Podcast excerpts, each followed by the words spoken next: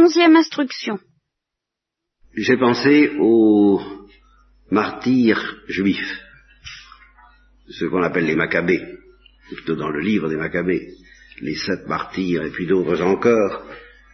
J'ai pensé aux prophètes qui ont été lapidés, sciés, et je me suis dit, mais enfin, quelle différence avec les chrétiens? Quelle différence avec Jésus-Christ? Ils ont eux aussi été euh, mis à bord, non pas au nom du Christ, mais sous l'aiguillon du péché, et ils ont accueilli cette mort pour l'amour de Dieu. Alors y a-t-il une telle, telle différence? Eh bien, euh, j'avais dit déjà que toute mort est le fruit d'un assassinat du démon, de quelque manière que ce soit, et en particulier ces morts-là qui sont inspirées par la haine des persécuteurs, et qu'ainsi tous ceux qui meurent de cette façon, tous ceux qui meurent en général en acceptant, mais spécialement tous ceux qui meurent de cette façon, qui ont besoin d'être soutenus par une grâce puissante pour cela, ressemblent à leur insu à un Christ qu'ils ne connaissent pas puisqu'il n'existe pas encore. Voilà. Alors, c'est vrai, euh, ils ressemblent au Christ, mais ça ne dépasse pas l'ordre de la grâce, tout en dépassant peut-être en intensité la grâce et plus tard la gloire que connaîtront certains enfants de Dieu, certains enfants du royaume, du Nouveau Testament. C'est, je vous le répète, ce n'est pas une question d'intensité, c'est une question de modalité nouvelle, à savoir que la modalité de la grâce offerte par le Christ est une modalité de l'ordre de la fin des temps, c'est-à-dire que c'est déjà tout de même le commencement de la gloire, tandis que eux, c'était pas le commencement de la gloire. Pourquoi Bien, euh, parce que le Christ n'était pas venu. Et alors, quelle différence entre leur mort, dont l'aiguillon est le péché, et la mort du Christ, et puis de tous ceux qui, les martyrs chrétiens par exemple, mais pas seulement, tous ceux qui reproduisent, ou plutôt qui achèvent dans leur corps ce qui manque à la passion du Christ, eh bien, c'est que quiconque est envahi par la grâce chrétienne, c'est-à-dire la gloire du Christ, est immédiatement mis en osmose avec toute la profondeur du mystère du péché, et que sa mort accomplira à son niveau, à lui, la même victoire que celle du Christ. C'est-à-dire que la gloire du Christ est la seule réalité qui puisse venir à bout de cette puissance du péché. C'est tout de même ça notre foi chrétienne. Vous voyez, c'est que euh, les martyrs peuvent mourir euh, pour l'amour de Dieu et supporter ça pour l'amour de Dieu, mais pourquoi le peuvent-ils? Ils le doivent au Christ, qui viendra, et ils le doivent à la ressemblance avec le Christ. Donc c'est pas eux qui remportent la victoire sur l'aiguillon de la mort qui est le péché. C'est Jésus-Christ seulement. Et par sa gloire, il y faut justement autre chose que la grâce il, y faut toute la plénitude de la, divinité habitant corporellement en lui, comme dit, euh, je crois que c'est Paul ou Jean, je ne sais plus. Hein. Et, il faut que cette plénitude de gloire affronte en combat singulier, ce que je vous ai dit ce matin ou hier, euh, toutes les profondeurs du péché. Alors, euh, dans la personne du Christ se trouve dissoute tout le venin mortel que représente je dirais, l'emprise du démon sur tous les hommes depuis le soir de la chute. C'est beaucoup plus ça. C'est pas tel et tel péché. C'est pas seulement le péché de nos premiers parents. C'est pas seulement le péché originel. C'est pas seulement les péchés personnels ou la somme de tous les péchés personnels. C'est cette espèce de situation dans laquelle, en effet, sans le, miracle de la rédemption, nous sommes condamnés à pécher en quelque sorte. nous ne pouvons pas nous en sortir de cette espèce de, machine infernale, c'est le cas de dire, dans laquelle nous sommes plongés. Donc tous ceux qui ont remporté la victoire de la grâce avant Jésus-Christ l'ont remporté parce qu'il y aurait Jésus-Christ. Donc c'est pas eux qui ont remporté la victoire. Voilà ce que je veux dire. Ils ont bénéficié par avance, et grâce à ce sacrement même que constitue la mort, de la victoire de Jésus-Christ. Mais ils n'ont pas remporté cette victoire. Donc, la, la différence est relativement facile à faire entre le Christ qui a remporté la victoire et puis tous les saints de l'Ancien Testament ou de l'Inde ou de tout ce que vous voudrez, étrangers, euh, ignorants du mystère du Christ, qui ont bénéficié de cette victoire. Et alors, il faut ajouter donc les chrétiens, qui eux doivent prolonger dans leur corps la victoire même du Christ. Voilà ce qui est original. Voilà ce qui va définir un chrétien. Il ne va pas se contenter de bénéficier de la victoire. Et c'est pour ça, ça je l'avais dit déjà à plusieurs reprises souvent, les chrétiens ne sont pas seulement sauvés, ils sont sauveurs. Parce qu'ils prolongent dans leur cœur et dans leur corps la victoire du Christ et le salut du Christ. Ben ça, ça suppose évidemment quoi? Bien, ça suppose d'être envahi par euh, une, qualité de grâce qui est de l'ordre de la gloire parce qu'elle est en continuité corporelle avec la gloire du Christ et, du fait qu'elle est en continuité corporelle avec la gloire du Christ, ce, que j'appelle stigmatisée par la gloire, elle est en continuité du même coup immédiatement avec toute l'ampleur du péché. Comme Jésus-Christ lui-même. Et c'est ça le mystère de Marie au moment de l'incarnation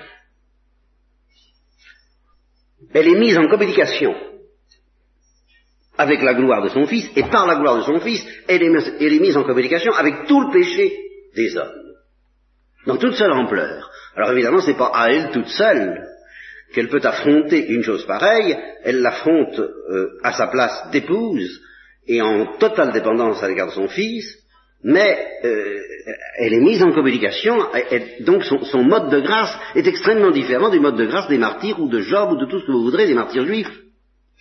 Parce que eux sont morts d'un certain péché déterminé et ne sont pas morts de tout le péché du monde. Voyez-vous, tandis que le Christ est mort de tout le péché du monde, dont, les juifs n'ont été que l'instrument matériel et, les, vecteurs euh, accidentels en somme. Et, Marie, au pied de la croix, est morte de tout le péché du monde. Elle est morte d'une mort euh, mystique, d'une mort de compassion, d'une mort de gloire, en même temps. En sens que c'est un mystère de gloire d'être ainsi stigmatisé par la, gloire et la croix du Christ. Mais enfin, c'est un autre mystère, voilà ce que je veux dire, que euh, le fait de mourir purement et simplement, soit de maladie, soit de persécution, dans l'amour de Dieu même, voyez, et même avec un très haut degré d'amour de Dieu. Et c'est pour ça que je dirais de Jean-Baptiste et de Joseph qu'ils n'ont pas pu connaître ça, bien qu'ils aient été au contact avec la gloire du Christ, et que la gloire du Christ a, joué un rôle dans leur purification, c'est la gloire du Christ déjà présente qui a purifié Jean-Baptiste dans le sein de sa mère. Donc en ce qui concerne la mort du vieil homme, la gloire du Christ a joué un rôle, et ça j'y reviendrai euh, tout à l'heure peut-être, sur cette, euh, sur cette affaire-là, la mort, la mort du vieil homme et la gloire du Christ. Mais pour ce qui est d'être en osmose par cette gloire du Christ, avec la totalité du péché du monde, eh bien, je ne pense pas que Jean-Baptiste et Jean-Joseph et que Joseph pouvaient connaître cela pour la, bonne raison qu'ils sont morts avant que ce mystère ne soit accompli. La victoire du Christ n'étant pas acquise sur la mort. Qu'est-ce que ça veut dire, si vous voulez, en d'autres termes? Qu'est-ce que ça veut dire que le désir de la gloire Qu'est-ce que c'est être habité par la gloire?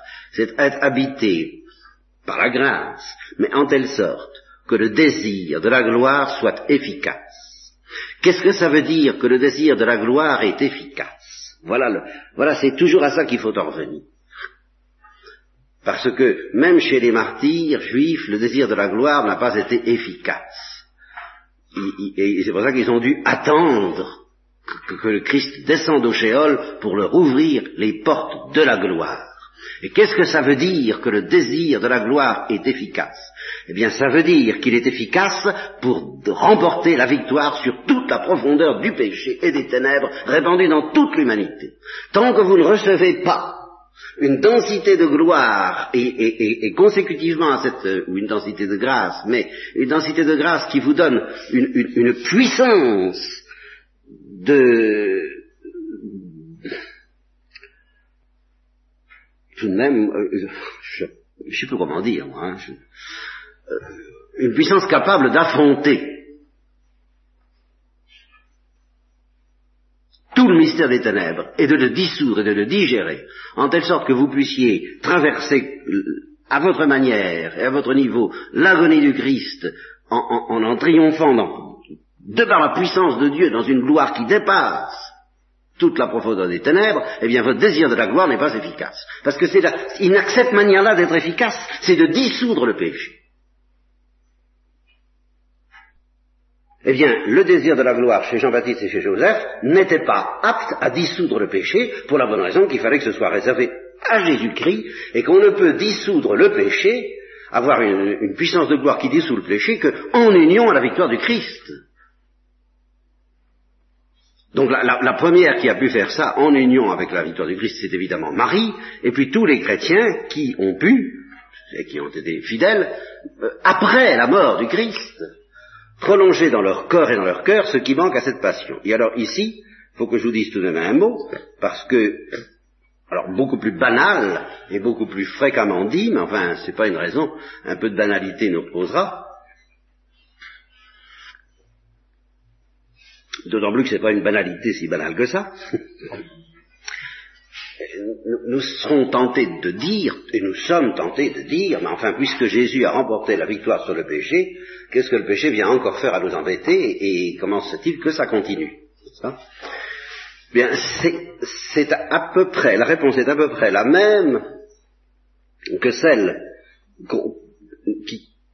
qu'il faudrait faire à, à un autre type d'objection, consistant à dire la Sainte Vierge était immaculée, pourquoi a-t-il fallu qu'elle connaisse, elle aussi, les affres euh, de cette victoire de la gloire sur les ténèbres par mode de compassion? N'aurait-elle pas pu connaître l'Assomption tout de suite et à supposer que vous me répondiez, ben oui, mais euh, comment voulez-vous qu'elle ne participe pas? Humainement parlant, déjà, hein? Son fils étant crucifié. Alors on pourrait dire, ben oui, mais Dieu aurait pu avoir le, la délicatesse de la faire mourir avant, n'est-ce pas, de façon à ce qu'elle n'ait pas à, subir ça dans, les affres de la terre. Alors c'est là où il faut avoir le courage de répondre, c'est un cadeau. C'est le cadeau, c'est le plus beau cadeau que Dieu pouvait faire à la Sainte Vierge, en plus de l'Immaculée Conception et de la maternité divine, c'est de la rendre épouse de cette victoire-là. Et la rendre épouse de cette victoire-là, c'était évidemment la rendre participante au combat.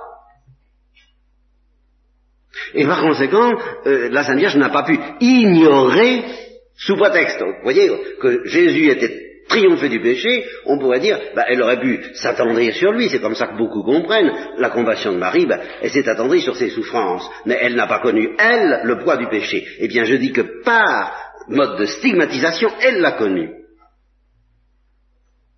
Elle l'a connu non pas parce que c'était nécessaire, mais au contraire parce que c'est un luxe d'amour de la part de Dieu d'avoir inventé cette manière de triompher du péché dont il a fait cadeau à sa propre humanité, et puis d'en faire cadeau à tous ceux qui seraient les fils de la Pentecôte et les cohéritiers du Christ, et en tout premier lieu à sa mère devenue son épouse mystique.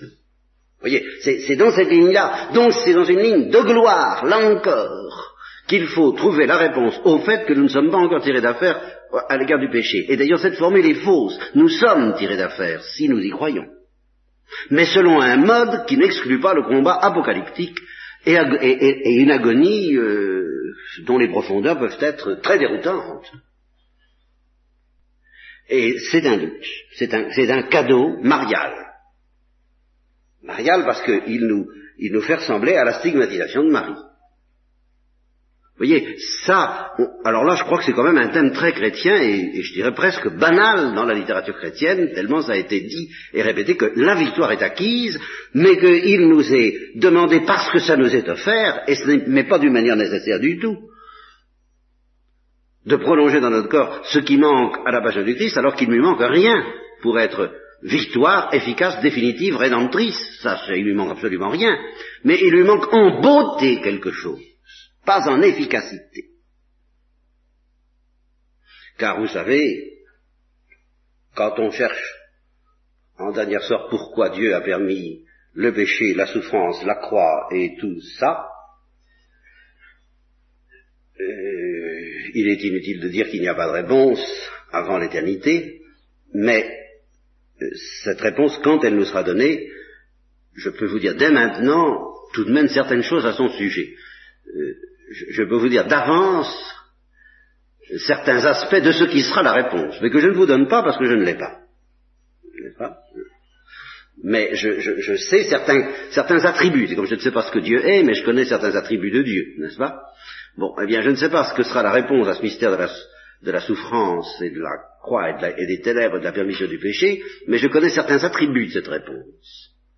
Alors, elle à savoir, elle se situe dans la ligne consistant de la part de Dieu à nous dire, écoute, fais bien attention, parce qu'avec toutes tes questions, si je t'écoute, il vaudrait mieux que tu n'existes pas.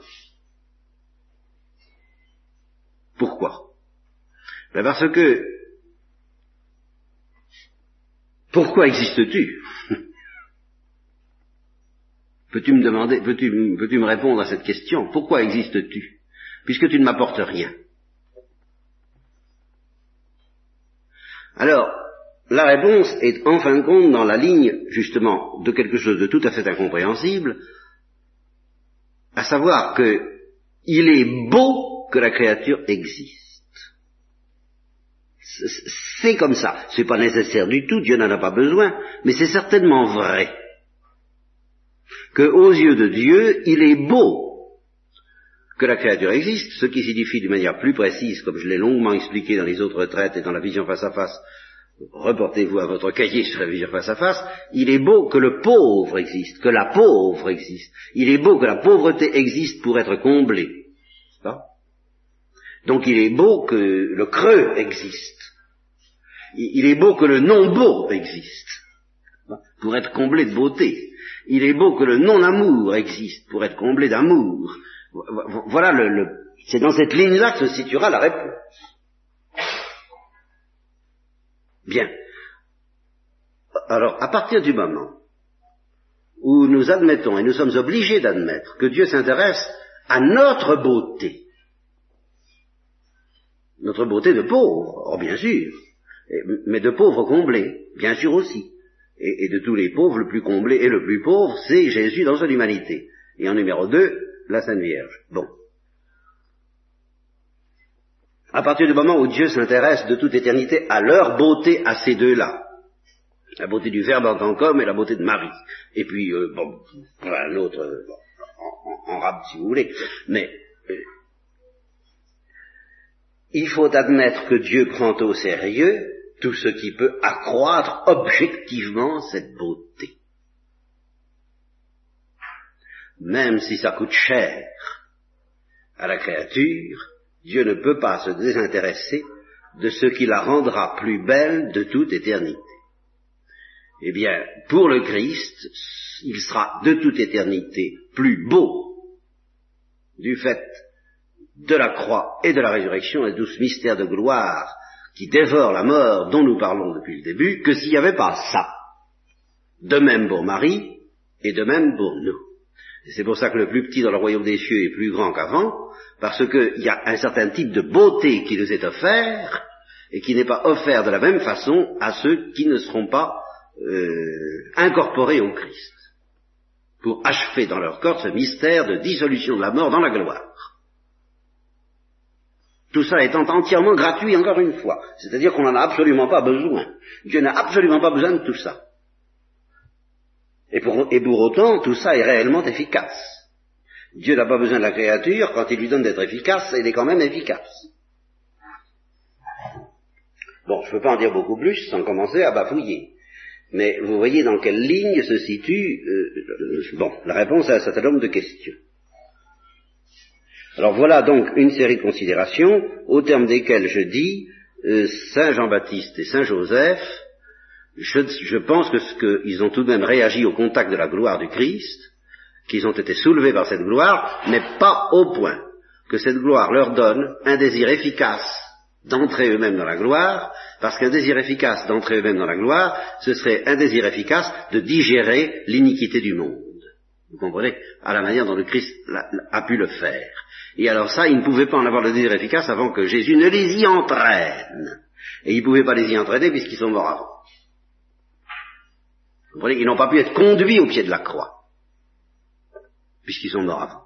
Tandis que Marie, qui était destinée à être conduite au pied de la croix, alors dès le début a été entraînée dans ce mystère et dans ce désir efficace de la gloire, qui est un désir efficace de digérer toute l'iniquité de la terre.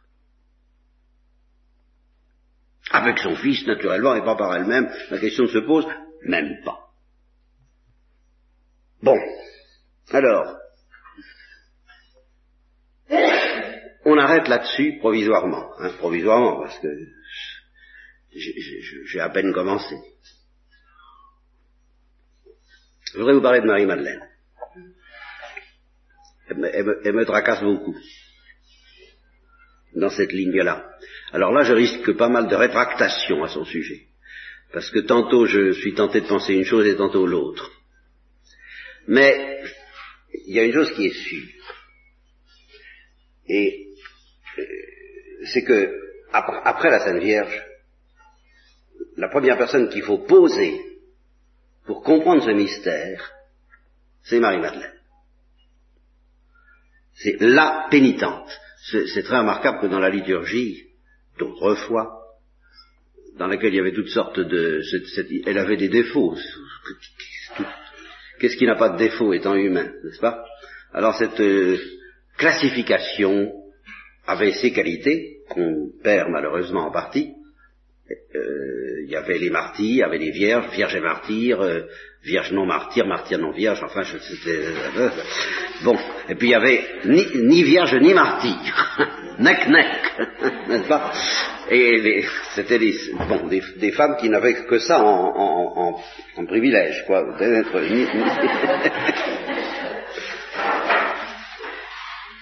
Eh bien, dans toute cette classification, il y a un titre qui a été donné à une seule sainte dans toute la liturgie.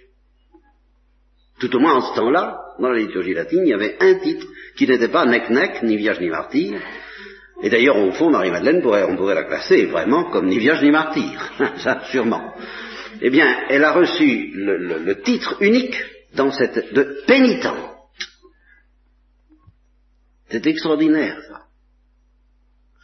Alors là, il y a toute une méditation qui, qui, me fascine et qui risque de m'entraîner presque trop loin. C'est pour ça que je, risque de, je risque d'être amené à faire des rétractations euh, si je vais trop loin. Ben, je, me retire, je me rétracterai euh, sur la communion de destin entre Marie et Marie-Madeleine.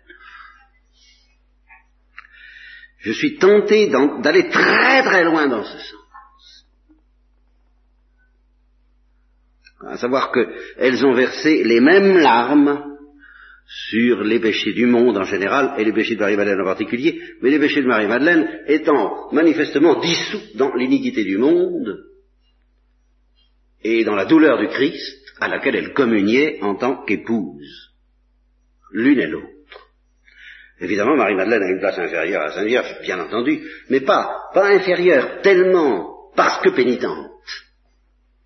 Loin de là ni même pas inférieur tellement parce que non immaculé, mais inférieur parce que pas mère de Dieu. Alors là, là, voilà, là, ça c'est. Quand, même. Hein, Alors, donc de ce point de vue-là, bien sûr, inférieur. Mais justement, par ailleurs, j'ai l'impression que ça fait partie du mystère de Marie-Madeleine, que tout ce qui est arrivé à Marie comme immaculée est arrivé à Marie-Madeleine comme bénitante. Et alors là, là j'ai une conviction très ferme, alors par contre quoi qu'il en soit des rétractations auxquelles je serais entraîné peut-être au sujet de Marie-Madeleine, là j'ai une conviction très ferme et je ne peux pas vous laisser, je ne peux pas partir plutôt et vous laisser partir sans vous avoir livré cette intuition qui est peut-être, peut-être la plus précieuse au point de vue pratique de tout ce que je voulais vous dire pendant toute cette retraite et que j'ai tout dit pour en arriver là d'une certaine façon.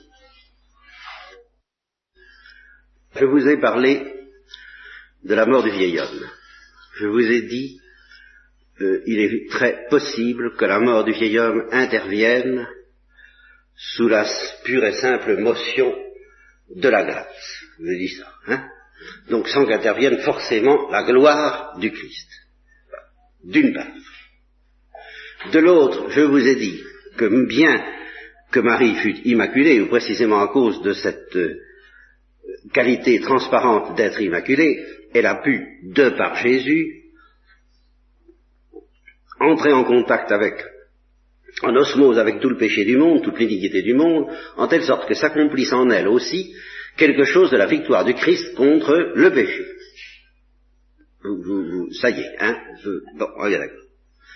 Ceci dit, je crois que c'est une des particularités de, la nouvelle alliance.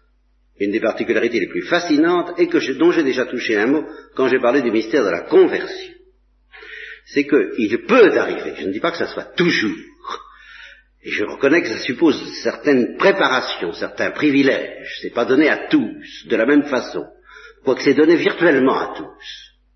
C'est offert en principe à tous, mais ça ne se développe pas euh, d'une manière aussi spectaculaire pour tous, pour des raisons que je vous expliquerai. Mais fondamentalement, foncièrement, ce qui caractérise, me semble-t-il, du point de vue concret, l'économie de la Nouvelle Alliance, c'est qu'il existe un blocage. Et c'est ça qui est tout à fait extraordinaire. Il existe un blocage entre la mort du vieil homme et la victoire du Christ contre le péché. Autrement dit, la glorification le désir efficace de la gloire. Vous comprenez? Être possédé par ce désir efficace de la gloire, c'est d'être possédé par le désir efficace de triompher du péché, de dissoudre le péché et de l'affronter dans le combat singulier de Jésus-Christ. Bon. Donc, c'est être possédé par un désir non pas de s'en aller dans une adoration épurée, et dont le péché serait absent, mais au, contraire de se plonger dans, le, corps à corps avec le péché à la manière du Christ, à la suite du Christ, et pas par soi-même, bien entendu, et, pas en péchant, bien entendu, mais, en connaissant la saveur du péché. Attention, sa saveur de mort, c'est quand même ça le désir. Le désir efficace de la gloire entraîne un désir efficace de ne pas être absent de la misère humaine puisque c'est tout, l'instinct du Christ de, s'en emparer pour la dissoudre. Vous comprenez, c'est ça que je veux dire. Alors vous avez ça d'une part, donc ce désir d'entrer en, par, la, par la, folie d'amour de Dieu, d'entrer en, en, contact, en intimité mortelle et triomphante à la fois avec le péché et avec le démon. Vous avez ça d'une part. Et puis de l'autre, la nécessité pour chacun de nous d'être purifié, alors d'une complicité avec le péché qui, elle, ne vient pas du tout de l'amour, qui vient de ce qu'on est pécheur. Et il faut que le vieil homme meure. Bon, alors, je ne sais pas si je vais arriver à m'expliquer. Le vieil homme meurt sous la pression consumée par la grâce, mais la grâce c'est déjà le germe de la gloire. Mais dans l'économie chrétienne que le Christ nous propose, le, vieil homme, il, nous est offert que le vieil homme meurt sous une invasion de gloire tellement puissante que psychologiquement et même euh, réellement, il n'y ait plus le loisir de distinguer entre l'agonie, voilà ce que je veux dire, entre l'agonie qui doit être la nôtre pour que le vieil homme meure, et puis l'agonie qui doit être la nôtre pour que nous soyons époux de Jésus-Christ. Voilà ce que je veux dire. Vous comprenez? C'est-à-dire qu'on ne puisse même plus distinguer entre la glorification et la mort du vieil homme. Donc, ce privilège extraordinaire que, à l'occasion de cette mort du vieil homme, qui de toute façon, euh, il faut qu'on y passe, bien, eh bien, il nous est offert, en fait, ce, luxe de ressembler à Marie, immaculée, en acceptant l'osmose avec le péché, comme elle l'a accepté, comme elle a accepté d'être stigmatisée par ce combat entre la gloire du Christ et le péché. Je ne sais pas si je bafouille complètement, si je, ou si j'arrive encore à, peu près à, vous faire comprendre ce que je veux dire. C'est que, euh, au fond, la, pénitence, qui, d'une certaine façon, est, quelque chose de, euh, de pas drôle, bien sûr, mais de relativement doux quand ce n'est pas sous la pression de la gloire, la pénitence va être beaucoup plus brutale, mais va être glorieuse. Ce qui nous est offert, c'est de transformer en initiation à la gloire du Christ la nécessité de la pénitence. Voilà, voilà en, gros, voyez, c'est-à-dire la nécessité d'une longue mort pour devenir des saints. Bon. Alors, euh, je dis longue, justement, dans le régime de l'Ancienne Alliance, elle peut devenir très courte. Alors, si elle est courte, elle est très énergique. Et tellement énergique que nous puissions être incapables de la supporter, alors elle redeviendra longue. Mais elle redeviendra longue, vous voyez, parce que Dieu nous ménage, et non pas du tout parce que de soi, elle ne pourrait pas aller plus vite. Tandis que la conversion et la mort du vieil homme dans le régime de la grâce, c'est nécessairement lent et long, et, si on a trop péché, ça devient pratiquement impossible. Tout au moins jusqu'à la sainteté. Vous voyez? Euh, Si on veut vraiment aller jusqu'à la sainteté, il vaut mieux être préservé dans le régime de la grâce.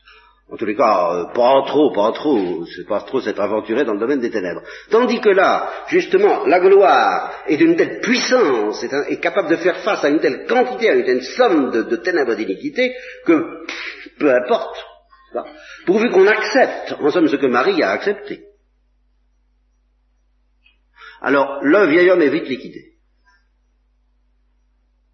Seulement, il faut accepter ça. Et alors là, J'en reviens à ce que je vous avais déjà dit, c'est pour ça que je vous dis que c'est tout de même très pratique, euh, quand je vous ai parlé de l'agonie du Christ, et que j'ai évoqué Consumata, et le Christ lui disant, euh, j'ai tant souffert de sentir refluer en moi la boue de l'humanité, c'est là où personne ne veut me suivre. On me demande de grandes choses, même euh, la, vertu, même la souffrance, mais ça, on n'en veut pas. Alors que ça, la Sainte Vierge, elle, a très bien marché parce qu'elle a été stigmatisée par la gloire. Alors, une, gloire qui, portait avec elle, qui, digérait avec elle toute la boue de l'humanité, en effet, elle s'y attendait pas à ça, bien sûr. Je, suppose qu'elle ne s'y attendait pas, bon, j'en sais rien. Enfin, si, elle a passé sa vie à être déroutée par son fils et heureuse de l'être, donc elle ne s'y attendait pas. Mais elle n'a pas fait, elle n'a pas hésité un instant. Elle qui n'avait absolument pas besoin de connaître ce conflit mortel entre la, gloire et le péché, elle a accepté de le connaître comme Jésus a accepté de le connaître. Alors, vous me direz, ben, Marie-Madeleine avait besoin, ben, Marie-Madeleine avait besoin, mais étant donné le moteur pour lequel justement elle a accepté ce combat, à savoir l'invasion de la gloire du Christ qu'elle a senti présente dès qu'elle a été au contact avec Jésus-Christ, eh bien finalement, elle l'aurait accepté tout aussi bien si elle n'en avait pas eu besoin. Elle l'a accepté dans le même mouvement que la Sainte Vierge. Voilà ce que je veux dire. C'est pour ça que ça ne fait aucune différence. Et alors c'est pour ça que, évidemment, quand on a des dispositions pareilles, la mort du vieil homme, ça traîne pas. Et en même temps, la mort du vieil homme ne change, plus, ne change rien. C'est ça qui est le paradoxe. Et c'est là où, dans le très concret de notre vie, alors là, Dieu nous attend au tournant. Parce que nous, nous voudrions bien devenir des saints pour être débarrassés de quoi Mais justement du poids du péché. Alors que précisément, nous en serons moins débarrassés que jamais le jour où nous serons des saints. Et c'est ça que le Christ nous dit, veux-tu? Et c'est quand on dit oui à ça qu'on est en effet, le, vieil homme est vite liquidé, mais le poids du péché est, plus lourd que jamais, mais il est lourd à la manière dont il fut lourd pour Jésus-Christ, pour Marie, et finalement pour Marie-Madeleine, car ça a été la même chose pour elle que pour Marie dès qu'elle a rencontré le Christ. Voilà mon idée. Et c'est pour ça que je suis tenté d'aller très loin. Alors là, j'entre dans la zone des rétractations, c'est-à-dire dans la zone qui sera peut-être rétractée. Et je suis tenté de dire que elle aussi, elle a connu la palme du martyr sous la croix du Seigneur. Marie-Madeleine. Et que ce que je vais essayer de dire de la Sainte Vierge, je ne sais pas quand, demain matin peut-être, si si, je continue à pouvoir, dire des petits propos dans un sens qui, ne tirent pas à conséquence et qui m'entraîneront plus loin que je, ne l'espère, à savoir que Marie a été délivrée de cette morsure du péché à, partir de la résurrection, je suis tenté de le dire aussi pour Marie-Madeleine alors que ce n'est pas le cas des apôtres, alors que ce n'est pas le cas. Et, alors c'est là où je me rétracterai peut-être, hein, je vous préviens d'avance, ce sera peut-être pas le cas de Marie-Madeleine, d'accord. Parce que c'est tout à fait unique, ça. C'est tout à fait extraordinaire. Ce dont je vous ai dit que c'était vraiment un, régime, celui de la Sainte Vierge au moins,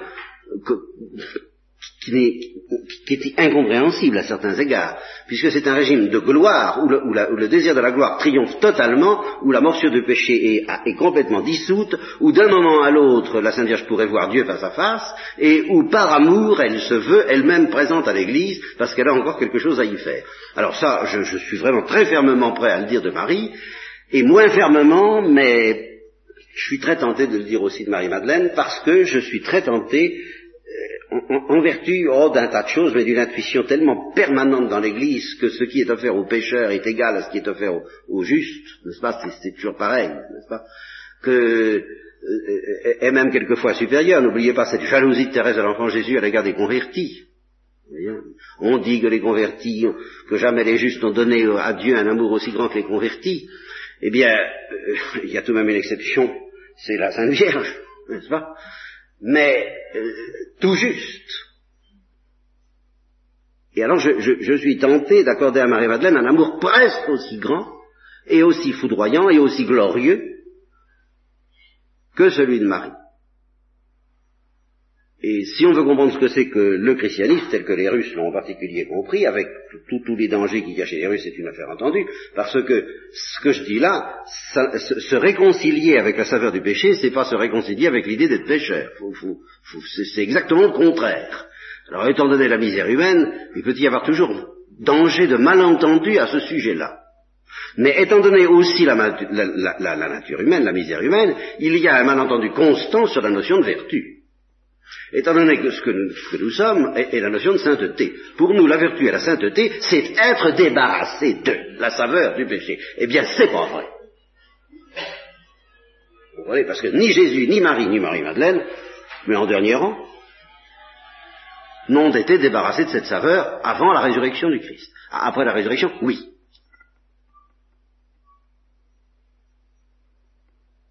Alors voilà, ce qui les est offert, c'est de connaître la glorification à travers notre conversion. Et c'est pourquoi cette conversion est présentée par Saint Jean de la Croix et tous les auteurs dans un jour un peu apocalyptique, c'est-à-dire très violent, c'est-à-dire très rapide,